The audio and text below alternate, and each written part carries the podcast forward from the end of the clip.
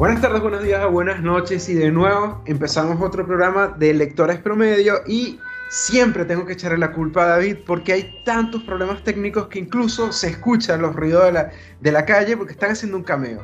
Les habla Choco, también conocido como Daniel Clie y me acompaña David Padilla por acá, Dawar en las redes sociales. Eh, un gustazo nuevamente regresar. Dawar, de Awar, de AWRG. Dawar, Dawar, ¿qué es eso? Una marca de, pirata de. Yo voy a pasar. Después hacemos un, programa auto, solamente un de auto en la calle, marca Dawar. Claro que sí, eso, eso Como puede. un Peugeot, pero barato. ¿Tú crees que existe? No, más No, chino, es más chino.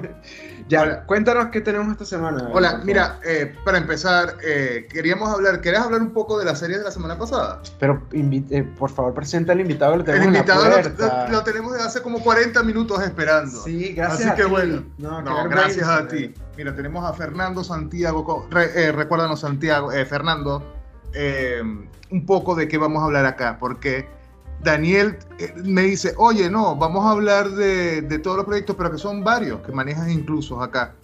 Y no tengo manera de cómo presentarte. Especialista de información, de storytelling, de juegos, de gamificación. Pase adelante, por favor. Tienes muchos temas allí, entonces queremos hablar primero, bueno, te- tenemos aquí el proyecto Pero de deja que Arteria. pase y se presente, por Bueno, favor. pero es que lo tenemos ya aquí. Primero, Sí, da bueno. señales de vida. Sí, bueno, primero, bueno, primero de todo, en- encantado. Bueno, la presentación me ha parecido perfecta, o sea que no, ya, ya lo demás ya iremos, ya iremos viéndolo. Y nada, simplemente puntualizar que no ha sido 40 minutos, que son unos exagerados. Bienvenido, Fernando. Gracias por acompañarnos y realmente Gracias a vosotros. me volví algo un 8 para poder presentarte también. Eh, Sí. Pero te, traemos acá con el tema de Arteria. Cuéntanos un poco de qué es el proyecto. ¿Qué es Artevia, ¿Qué primero? es Arteria? ¿Qué- cómo, cómo nos lo puedes presentar? Sí, bueno, a ver, re- realmente Arte- eh, Artevía es el nombre de la, de la empresa. Bueno, lógicamente sí que es el paraguas sobre el que, sobre el que hago todas estas cosas. Y bueno, realmente es una empresa que tiene ya más de, de 20 años. Bueno, es una empresa que, nace como una empresa de, de comunicación. Lo que pasa, por decirlo de alguna manera, que va, que va evolucionando un poco como va, ha ido evolucionando la, la comunicación en, estos años. Entonces, primero nos, dedicábamos mucho a la, a la Internet, lo digital, cuando estaba, en, bueno, vamos a decir casi al poco de, de surgir. Y luego hemos ido evolucionando un poco al hilo también un poco de la trayectoria y de las inquietudes personales que nos ha llevado pues, a, a desembocar en todo esto del, del storytelling y la gamificación, que es un poco el compendio de- del camino que, uno, que hemos ido haciendo. Cuéntanos un poco del storytelling. Ya va, para empezar, ¿cómo, Sí. ¿cómo podrías decir este tema de gamificación? ¿A qué te refieres con gamificación y cómo lo integras con este tema del storytelling? Sí, bueno, gam- gamificación es, es en definitiva aplicar las técnicas del, del juego, las dinámicas de- del juego, bueno, pues a otra serie de retos, a otra serie de, de- de proyectos.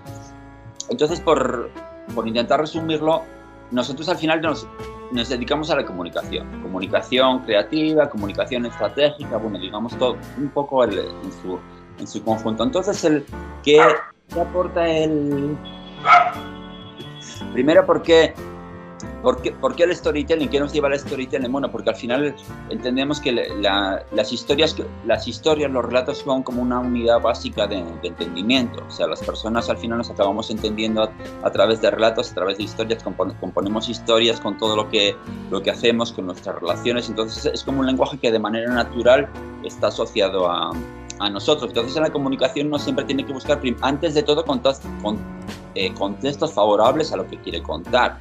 Y el, el relato es una manera, primero de todo, de generar, de entender primero un contexto y de generar un, un contexto favorable. Al final, haces comunicación pues, para instituciones, para marcas, para, para empresas, comunicación personal y toda comunicación pues al final se, se basa en los elementos de una historia pues nos situamos en como personajes en- de- desde nuestras cosas cotidianas en la relación que nos tenemos que tenemos con los demás somos personajes en los que bueno nosotros desde nuestro punto de vista somos el protagonista y los demás juegan el- juegan distintos roles desde antagonistas aliados lo que sea. Siempre estamos todo lo estamos conceptualizando en historias eh, que ocurren en lugares siempre eh, en contextos y donde en cada historia tenemos siempre un objetivo, que es, vamos a decir, un poco como el conflicto de, la historia. Nuestra historia de, pareja, vamos a decir, o sentimental, pues bueno, el personaje es nuestra pareja, otra serie de, cosas, tenemos unos objetivos en la historia laboral, o sea, la, historia es como la manera natural de, relacionarnos y, nosotros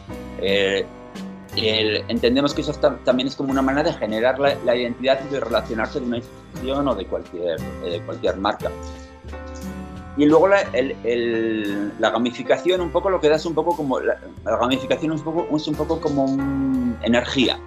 O sea, las, las dinámicas de, de, juegos a veces, bueno, lo, lo, los relatos vamos a decir que dan un contexto para la comunicación y a través de dinámicas de, de juego activan, que contribuyen a... Y nosotros mezclamos un poco todo eso Hemos, hemos, generado también juegos propios, en los que quizás muchas veces lo más, lo más interesante o lo más atractivo que hemos logrado hacer es que hemos hecho juegos de creación propio que, que van siempre en este ámbito, en el ámbito de la, del storytelling y la comunicación. Mm. No sé si ha, si ha, servido para aclararlo o para, sí. o para aclararlo un poco. Me llama mucho la atención el tema del storytelling porque, o sea, creo que básicamente el ser humano siempre ha tenido esa, ese interés por conocer historias, por entender historias. Ahora, ¿Cómo lo han llevado al ámbito del marketing y cuáles han sido esas experiencias invaluables, por lo menos en storytelling? Vi que tienen como una especie de kit o de proyecto denominado storytelling. ¿Me puedes contar un poco acerca de eso? Mm, exactamente, no, no te, el, el, proyecto storytelling, ¿te refieres al juego? A un sí. juego, vi que, que tenía como una especie de kit llamado storytelling, ah, por así decirlo. Vale, sí, sí, sí. Ese, realmente es un juego. Entonces eh, es, eh, es, una caja que es un escenario.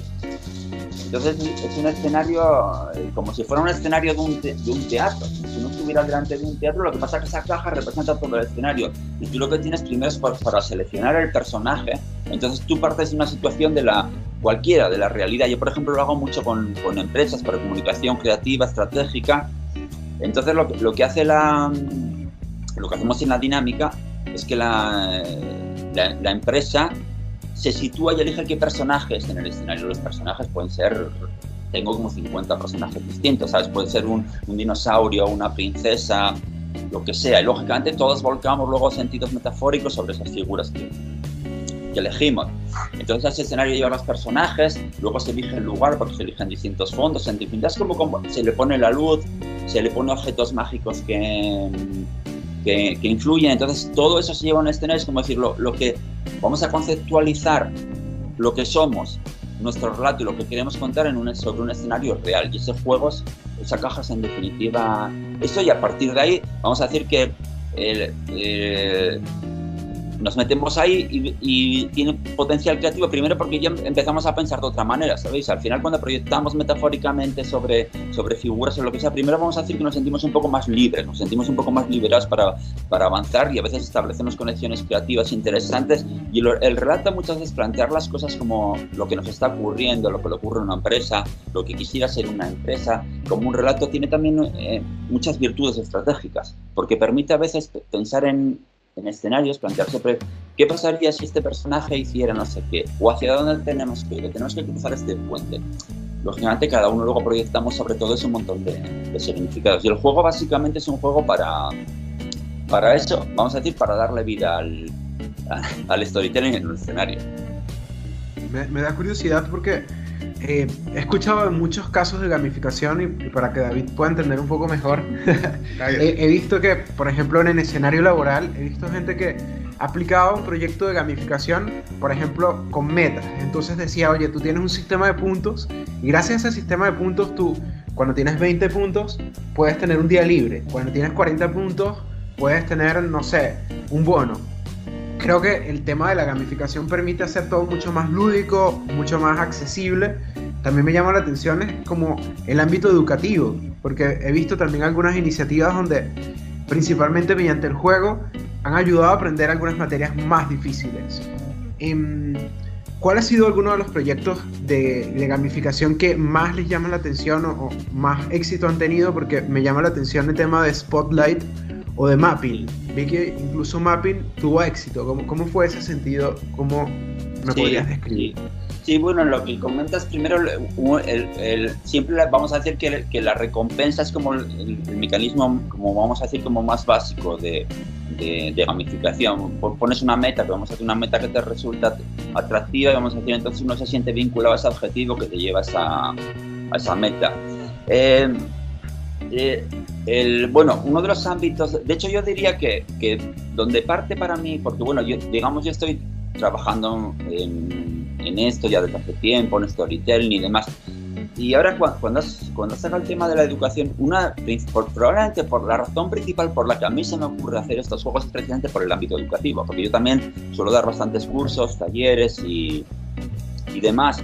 Y bueno, el, pues bueno, lo, lo, que ven, lo que venía haciendo es pues un poco lo, lo, que hace todo el mundo, ¿sabes? Pues bueno, intentas transmitir eh, lo que es el, el, storytelling, intentas pues siempre hacerlo de la manera más atractiva posible, toda esta serie de, toda esta serie de cosas y bueno, contando además el, que como pasa el storytelling, como con tantas cosas, tiene un significado, vamos a decir, bastante abierto y abstracto. Yo, por ejemplo, una cosa que, que hacía mucho al empezar las clases, es decir, bueno, ¿qué es el storytelling para vosotros, para empezar antes de nada? Y bueno, como os podéis imaginar, el significado es muy abierto y, cada uno casi te podía decir una cosa muy, muy distinta, con lo cual a veces la primera dificultad es intentar, em, vamos a decir, darle a, ese significado tan, abierto una especie de significante común para poder avanzar y transmitir el, el conocimiento. Y entonces yo hice un poco los juegos en este sentido, decir, bueno, yo tengo que intentar crear algo que de alguna manera eh, vivir el storytelling, por decirlo de alguna manera. Entender cómo el lenguaje de los relatos de una manera natural forma parte de todos eh, nosotros. Y bueno, eso, eso que se le llama storytelling, que en, definitiva no es una cosa diferente a, a, eso, lo que llevamos viendo toda la vida, lo que llevamos viendo en las películas, lo que llevamos viendo en la, en la narrativa, en, cualquier cosa, bueno, desde los tiempos de Homero, de Aristóteles, que son un, un poco los que sientan la base de todo esto y es de lo que seguimos porque ellos en definitiva basaron sus modelos en, la observación de la realidad, en la observación de, lo, que somos. No es que crearon esos modelos a partir de que algo les, parecía maravilloso, sino que dijeron, bueno, por cómo nos, nos, relacionamos y nos comportamos y demás, la manera en que nosotros nos comunicamos, entendemos y creamos y transmitimos la realidad, que podemos crear ficciones a través de, esto, que no son otras cosas que las reglas del, relato, de la narración y, y demás. Entonces yo es lo que intento aplicar en la, en la, en la educación. Bueno, empiezo primero aplicándolo en la educación con ese, con ese objetivo. Vamos a decir, intentar hacer eso mucho más vivo y, y, y experiencial. Y bueno, el descubrimiento es que efectivamente es así. O sea, bueno, que, que, que, la gente sí que se siente como más primero lo ven más atractivo, porque al final también los juegos tienen una, esa, parte lúdica. Digamos que al final cuando nosotros vemos algo, eh, tú vas a hacer algo didáctico, bueno, un poco siempre uno tiene un poco la idea de que lo, didáctico puede ser un poco, vale, puede ser atractiva, pero puede ser también un poco eh, pesado dificultoso, porque tienes que aprender y demás. Entonces cuando pones, entre medio eh, ese interfaz lúdico, pues de alguna manera todos nos sentimos un poco más relajados más juguetones, por decirlo de, de, alguna manera, y también es más interactivo, porque el juego de alguna manera es, al final tú transmites, por decirlo de alguna manera, la experiencia la que transmite los conocimientos, no tanto uno como, uno vamos a decir es el guía, al final, uno es el guía del juego y entre todos vamos avanzando a través de los, de, los eh, conocimientos. Y eso es un poco la, en cuanto al juego, vamos a decir, para mí la, en lo que siento, me siento más satisfecho y creo que más, más exitosa es la, la experiencia. Fernando, háblanos un poco del tema de la pandemia. Digamos que básicamente todos sus productos o servicios van orientados a formato físico. ¿Cómo hicieron para, para, traspasar ese pequeño problema que fue la pandemia por el COVID? Que decían que todo lo físico estaba mal visto, que podía transmitir, que de repente, ¿cómo, cómo hicieron para superar todo eso? Eh, pues bueno, si, si, si, te soy sincero, eh, realmente eh, poco o nada, porque el, hecho es que es verdad, es así. Yo todo, todo lo que mm, toda nuestra propuesta está muy pensada para el universo físico. Eh, sí que tenemos versiones online de juegos como el Spotlight, que están bien y a veces, a veces eh, las hago. Yo soy consciente que, que hacer una versión online del, del Spotlight vale satisfactorio, pero yo lo comparo cuando, cuando lo hago físicamente y por decirlo de alguna manera, es como algo que es 100 y en online es 20. O sea, mm, porque claro. original tiene mucho que ver con, con, la comunicación que se genera a muchos niveles sensoriales. Entonces, digamos, bueno, la interfaz de la pantalla tiene sus virtudes, pero tiene sus limitaciones, lógicamente, y, demás. Entonces, bueno, como nosotros tenemos más, eh, más actividad, más, más áreas, entonces no, no, es tanto. Durante la pandemia hemos hecho cosas más puntuales, luego en la medida que se ha ido que se ha ido que se ha podido también bueno porque en definitiva porque muchas veces lo que hacemos con los juegos no son tampoco para grandes auditorios, sino que son más pequeños, entonces sí que se han podido hacer cosas. Pero sobre todo en el sentido de decir, bueno, ha habido una traslación a lo mejor como se ha podido hacer de tantas cosas al mundo digital, online, pues muy poco, verdaderamente, porque por, la limitación de... Sí, sí que nos ha surgido un poco, como no pasa a mucha gente, ¿sabes? Como la inquietud de decir, bueno, eh, deberíamos pensarlo más para, para el online, pero al final uno se da cuenta que verdaderamente Mm, eh, no es ese tanto su campo. O sea que su campo estamos en el mundo de la experiencia. Mm. ¿Cómo ha sido esta resistencia? Porque algo que me llama mucho la atención es que el factor de juego suele ser subestimado y orientado a algo infantil. Entonces, ¿han tenido alguna, algún tipo de desafío o dificultad por personas, no sé, en una empresa o una marca, cuando se aplica un juego, por el tema del juego? Bueno, en general no, bueno, primero de todo porque cuando alguien, bueno, quiero decir, cuando alguien te, te contrata, te lo pide, bueno, vamos a decir que hay una predisposición favorable. Ahora bien, sí que es verdad que, luego cuando vas a un lugar, bueno, cada, hay, hay personas que sí que claramente tú eh, ves que tienen como más reticencia. Probablemente tiene que ver con eso, ¿sabes? Porque, bueno, porque tienen una idea de que, bueno, que con un juego vamos a decir que está bien para pasar un rato, por decirlo de alguna manera, pero que no se pueden lograr grandes cosas. Y entonces a veces te das cuenta que eh, al analizar, al ver los grupos, gente más reticente.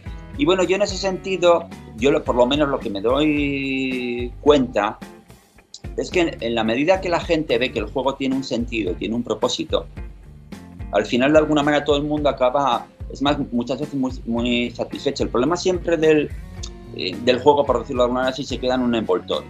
No sé si me entendéis mm. la cosa. Entonces, bueno, alguien puede entender, vale, sí. Es, como un chute, un subidón de, de energía para quien conecta con, con ello, pero no, pero no siente que quede nada luego. Ah, es como que se te va el agua entre, entre las manos.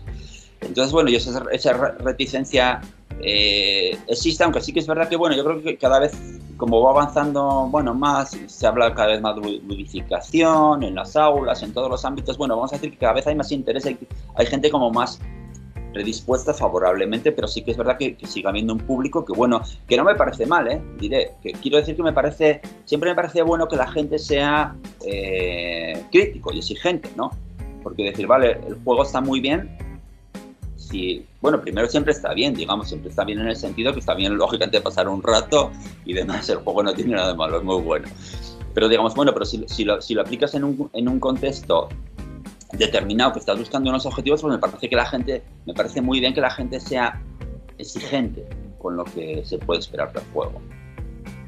Fernando, ¿cómo, ¿cómo, es el proceso creativo para, para hacer un juego? ¿Cómo, ¿Cómo comienza esta idea? ¿Cómo se comienza a gestar?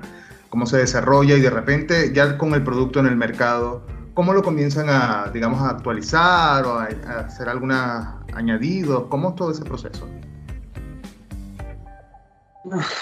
Bueno, real.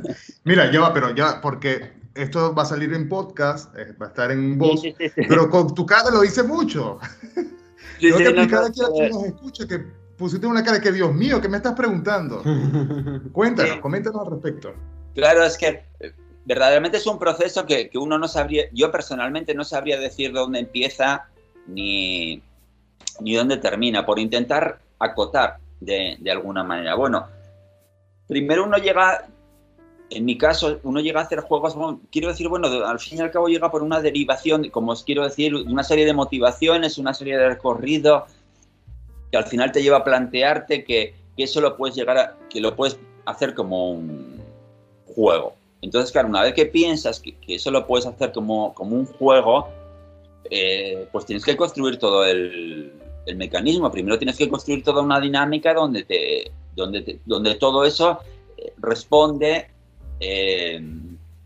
puede ser atractivo, puede ser entretenido y encima en mi caso de fondo hay mucho contenido hay mucho contenido porque no, no, solamente, por supuesto, se trata de pasar un buen rato porque es el, es el comienzo de, de todo, pero lo, que, lo que os comentaba, se trata que después de un resultado, que bueno, que la gente diga, bueno, esto verdaderamente ha, sido algo significativo lo que, lo que hemos hecho, con lo cual tú, hay una arquitectura de, de fondo que uno tiene que trabajar muchísimo, donde entran bueno, desde lógicamente, mucho conocimiento que uno ha ido acumulando, ¿sabes? Experiencias, experiencias que mezclas de conocimientos que mezclas de aquí, conocimientos que mezclas de allá, que los vas uniendo de, de una manera. Y luego, y luego está un reto que no es menor, que es darle a todo eso una forma física. Porque una cosa es el concepto intelectual, vamos a decir, bueno, tengo una estructura que funcione, pero luego esto tiene que ser un, mecanismo que físicamente mm, sea atractivo sea efectivo y, sea interactivo. Claro, creo que, va mucho de la mano también con el tema de los juegos de mesa, ¿verdad? Porque yo creo que a partir de, creo que había un estigma con los juegos de mesa y últimamente me parece que se han diversificado muchísimo. Entonces me parece interesante el hecho de que lo puedas aplicar a, un ámbito eh, tanto corporativo como un ámbito publicitario y me daba mucha curiosidad también este tema de filosofía creativa. Esto es una, una revista, ¿verdad? Sí, bueno, ahora lo hicimos una revista. Yo, yo, empecé a escribir una colección de, de posts, realmente hay, varios escritos. Que bueno, yo lo que parto es. Eh, bueno, el concepto es un poco para, para mí que también suelo dar así talleres de creatividad. Bueno, digamos que la creatividad siempre ha sido importante en mi, en mi vida, porque bueno, al final he hecho juegos, pero bueno, soy también de estas personas que también escribe, que ha escrito, que hace de visual, un poco de todo. Quiero decir que uno siempre ha tenido como esa pasión creativa y bueno, y vosotros yo creo que, que, conocéis también un poco lo que es un poco la pasión creativa, que uno siempre tiene la necesidad. Bueno, de hecho, lo que vosotros ahora tenéis también es un espacio creativo, donde antes no había nada, ahora habéis creado este espacio que es algo nuevo. Entonces, cuando alguien eh, tiene o desde toda su vida está un poco en esa pasión creativa y, y encima enseñas creatividad, para mí siempre ha sido, yo, por lo menos mi conclusión, ¿eh? Eh, para mí siempre en la creatividad es mucho más importante lo motivacional que las herramientas, siempre importante las herramientas. Entonces tú al final, por ejemplo, das un, taller de creatividad y lo, ensayas herramientas, dinámicas, bueno, toda la serie de, herramientas y, cosas que, podemos conocer. Que vamos a decir que es un poco como la parte eh, mecánica de la creatividad, la parte física. Pero al final, como ocurre como, como en todo, lo, lo más importante es la parte química. O sea, como, como, toda, todo, como toda esa mezcla muchas veces genera conexiones que a veces son un poco extrañas, no sabemos muy bien cómo, cómo ocurren ni dejan de ocurrir. Y bueno, yo sobre todo en filosofía creatividad lo mezclo con, con la filosofía, que es un tema que me gusta bastante. Y entonces partiendo a veces de, de, bueno, de aforismos, a veces de, de, filósofos, porque yo comento cosas de, la creatividad que para mí tienen mucho que ver sobre todo con esos aspectos motivacionales con la creatividad. O sea, ¿qué nos empuja a crear? ¿Cómo, cómo a lo mejor podemos alimentar esa pasión creativa? Entender a veces el, eh, la creatividad, que, también es compleja a veces, o sea, porque a veces uno dice, bueno, la, creatividad no es siempre un camino de, rosas, por decirlo de alguna manera, a veces también hay que pasar, es un desafío que también hay que, pasar momentos malos y hay que saber que están ahí y hay que saber remontarlos, y bueno, me pareció que eh, a través de la filosofía y de, los aforismos hay, un contenido muy interesante y una enseñanza poderosa en cuanto a todo eso. Fernando, ¿cómo, cómo se juega Spotlight? Cuéntanos, a ver, ¿cómo, es, cómo es esa dinámica? Spotlight es. Spotlight, en realidad es un juego que. Eh, bueno, la gente luego lo podrá ver físicamente en vídeo, pero bueno, es un, es un juego que se van pasando páginas. Bueno, lo que pasa es que está hecho en madera y tal. ¿Qué, tiene cada esa página? Esa página tiene, en total tienen 22 preguntas. Cada página tiene dos o tres preguntas y demás. Y entonces te, va preguntando cosas, tú te tienes que plantear sobre qué quieres hacer la historia. Lógicamente si es una empresa sobre su empresa, pero bueno, hay gente que lo hace sobre sí misma o sobre, sobre lo que sea, pero lógicamente tú tienes que tener muy claro porque tú vas a responder las preguntas desde la perspectiva que tú has elegido. Si es tu empresa, es tu empresa y a partir de ahí, pues lo que te empieza a poner, a, proponer cosas es como quién es, el, quién es en esa historia el antagonista, quién es el protagonista, quién es tu... Y te da opciones de respuesta. Y las opciones de respuesta también intentan abrir campos semánticos creativos y demás. ¿Quién pondría la música? Eh, por ejemplo, ¿en dónde se desarrollaría? Eh, son de este tipo. Vamos a decir que, nos, enseñan a llevarlo todo a una historia y a crear como elementos de una historia. ¿Qué ocurre? ¿Qué es lo más...? Bueno, entonces termina uno de contestar estas 22 preguntas, que el viaje muchas veces, sobre todo cuando juegan varias personas, eh, es revelador el viaje porque a la hora de... Entonces la gente muchas veces solo se puede elegir una. Y la gente entonces, eh, pues a lo mejor tiene ideas diferentes sobre lo que elegiría. Y en ese compartir, en el tener que elegir una, muchas veces llega a entender un poco, pues, sobre todo cuando a veces lo hago con empresas que a lo mejor son gente de departamentos diferentes y uno elegirían a lo mejor, pues yo lo que quiero es seducir, ¿sabes? Y otro lo que dice, pues no, yo lo que quiero es derrotar, o sea, cosas desde tan extremo. Y entonces dice, bueno, ¿por qué uno a lo mejor dice derrotar? Porque a lo mejor uno está en el departamento, yo que sé, comercial. Y otro dice seducir, pues porque está en el departamento de, de marketing y en ese tener que elegir una, pues ellos también a veces ayuda a entenderse. Pero bueno, que es sobre todo lo más, lo más eh, sorprendente. Que al final, todas esas eh, cosas que uno ha hecho, que han sido simplemente respuestas a preguntas, crean siempre un relato de tres párrafos, con absolutamente lingüísticamente siempre un perfecto. Entonces la gente acaba viendo cómo esas palabras que ha elegido eh, de manera suelta, que aparentemente eran eh, cosas separadas, componen. Y lo que ocurre como encima es un relato que como la gente ha compuesto con sus palabras, pues joder, normalmente tiende a ser como una revelación, porque es que como que cosas que tú has dicho desordenadamente, de, repente las ves todas eh, ordenadas. Y eso es, vamos a decir que es un poco la magia de ese, que es con el que más tiempo llevo, la verdad, es, es lo habré hecho cientos de veces y la verdad que para mí siempre es maravillosamente sorprendente, ¿sabes? Como primero el camino luego como la, sorpresa de la gente cuando eh, todo eso de repente, ¡pumba!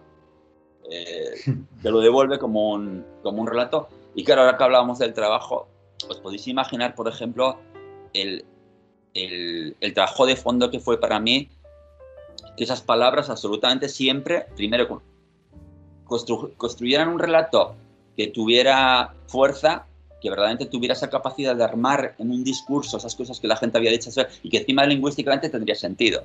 O sea, es un montón de, de, eh, de, intentar juntarlo todo, que haya concordancia y que absolutamente siempre elija la gente lo que, lo que elija, funcione como relato. Fernando, disculpa que te deje allí. Cuéntanos una anécdota o alguna experiencia que haya pasado, o un caso de éxito, digamos, que haya utilizado Spotlight y resulta que para ustedes mismos que crearon el juego haya sido también una revelación. Al menos con uno de los juegos, no tiene que ser necesariamente Spotlight. ¿Cómo ha sido? Cuéntanos alguna anécdota que tengas por allí.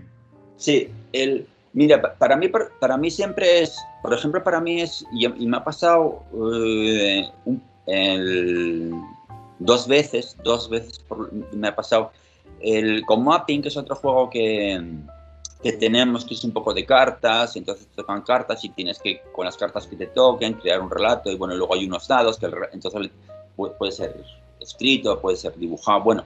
El caso es que yo me he encontrado eh, gente, bueno, aunque yo, sabes, lo planteas para el ámbito de la comunicación, de la creatividad y demás, pero me, he encontrado gente que lo ha utilizado en el ámbito de la psicología, con, con sus pacientes con la gente que, que atiende. Bueno, quiero decir un, campo en el que yo no, no, no lo piensas en principio y, por ejemplo, una Sagrario, que es una psicóloga, ya me comentaba que, los, que lo estaba utilizando con, con adolescentes porque, bueno, ya estaba tratando a... estaba tratando, bueno, que, que son gente que, que el, bueno, que a veces cuesta un poco la relación con, con, ellos y demás. Y que en cambio a través de las, de las cartas y de los, de los dados, bueno, primero vamos a decir que sentía como un entorno más amigable. Ah, quiero decir, a lo mejor el discurso normal de alguien que te está preguntando, te está respondiendo y demás. Y que, y que a la hora de elegir las cartas y cómo componían las, historias, pues bueno, para ella era una herramienta súper interesante para entender la motivación de esa persona, eh, el estado en, en el que estaba y, y demás. A mí siempre lo cuando o a veces me pasa a mí con los juegos cuando estoy haciéndolo y la gente le descubre aplicaciones que uno no había pensado. Porque ahora, cuando decimos, por ejemplo, del storytelling, es que al, final es eso, el, storytelling, el, lenguaje de las historias, es, vamos a decir algo tan común, es una unidad de entendimiento tan básico que estamos utilizando siempre, que enseguida la gente encuentra conexiones, o sea, como decir, bueno, si es que esta historia que estoy creando puede ser también la historia de, pues eso, puede ser la historia del conflicto que hay eh, psicológico de una persona, puede ser la, la historia de, de, una empresa. Entonces, para mí siempre lo, más y bueno, luego pues lógicamente lo demás pues bueno, cada vez que lo, yo digo, para mí siempre es eh, revelador. Yo, no, no ocurre ninguna vez que yo haga el juego, yo por mi parte no haya no aprenda, no se me revela algo nuevo, ¿sabes? Algo, algo interesante por cómo la gente interacciona con ello, por cómo la gente descubre cosas, por cómo la gente descubre cosas a través de los personajes, a los eh, en los campos semánticos que uno uno pone, porque luego las palabras son maravillosas, quiero decir, en el sentido de que eh, tú pones una palabra y tú le das un sentido a la palabra. Pero luego la gente lee esa palabra y a veces le encuentra otros sentidos y otros contextos absolutamente maravillosos que te, que te sorprenden. Entonces, para mí siempre ese es el mayor caso de, de éxito, o sea, todo lo que uno aprende y se te revela. Fernando, ya para cerrar, ¿cuáles son los proyectos que vienen a futuro y qué, podemos seguir esperando de, de, de todo el catálogo que ya vienen, que ya tienen y que, bueno, ¿qué, viene para futuro? Bueno, en cuanto, a en cuanto a los juegos, de hecho tengo ya eh, avanzado, porque yo, yo, llevo tiempo queriendo darle vueltas a, a un juego específicamente sobre emociones. Nosotros hicimos hace eh, ya unos años, bueno, la tabla periódica de las emociones, que, que bueno, fue un documento como que se descargó mucho, o sea que la verdad que nos dio mucha notoriedad y demás.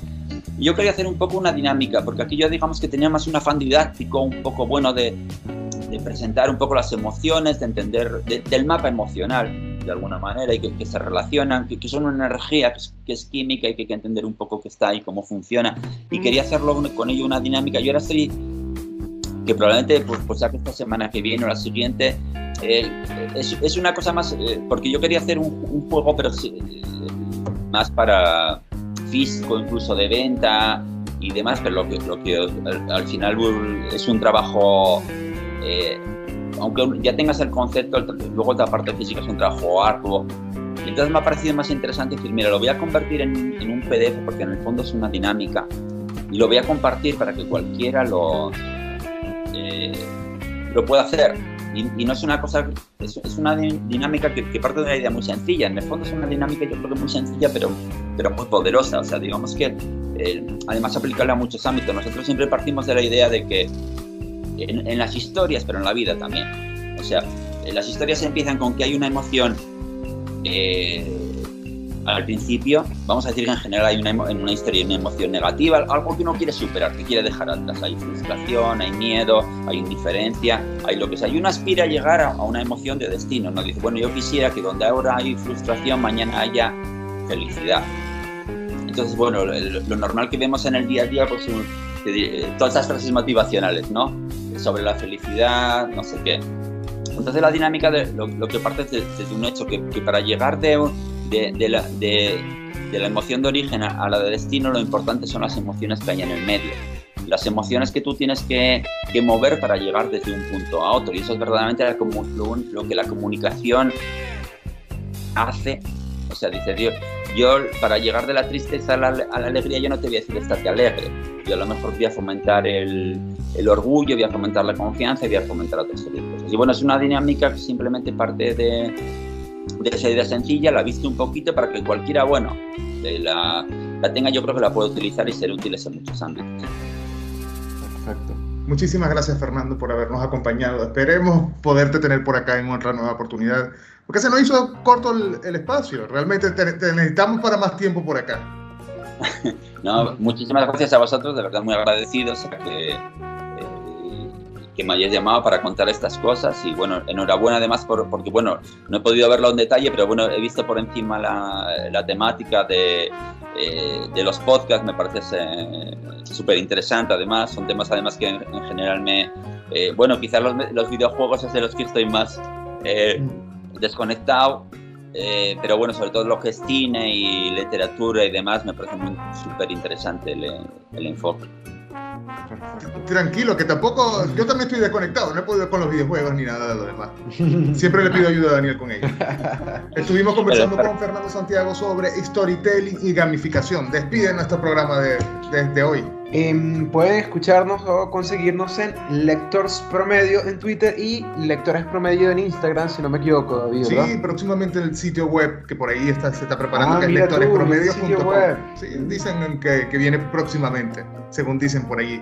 Muchísimas gracias a todos. Nos, nos escuchamos una nueva oportunidad. Eso.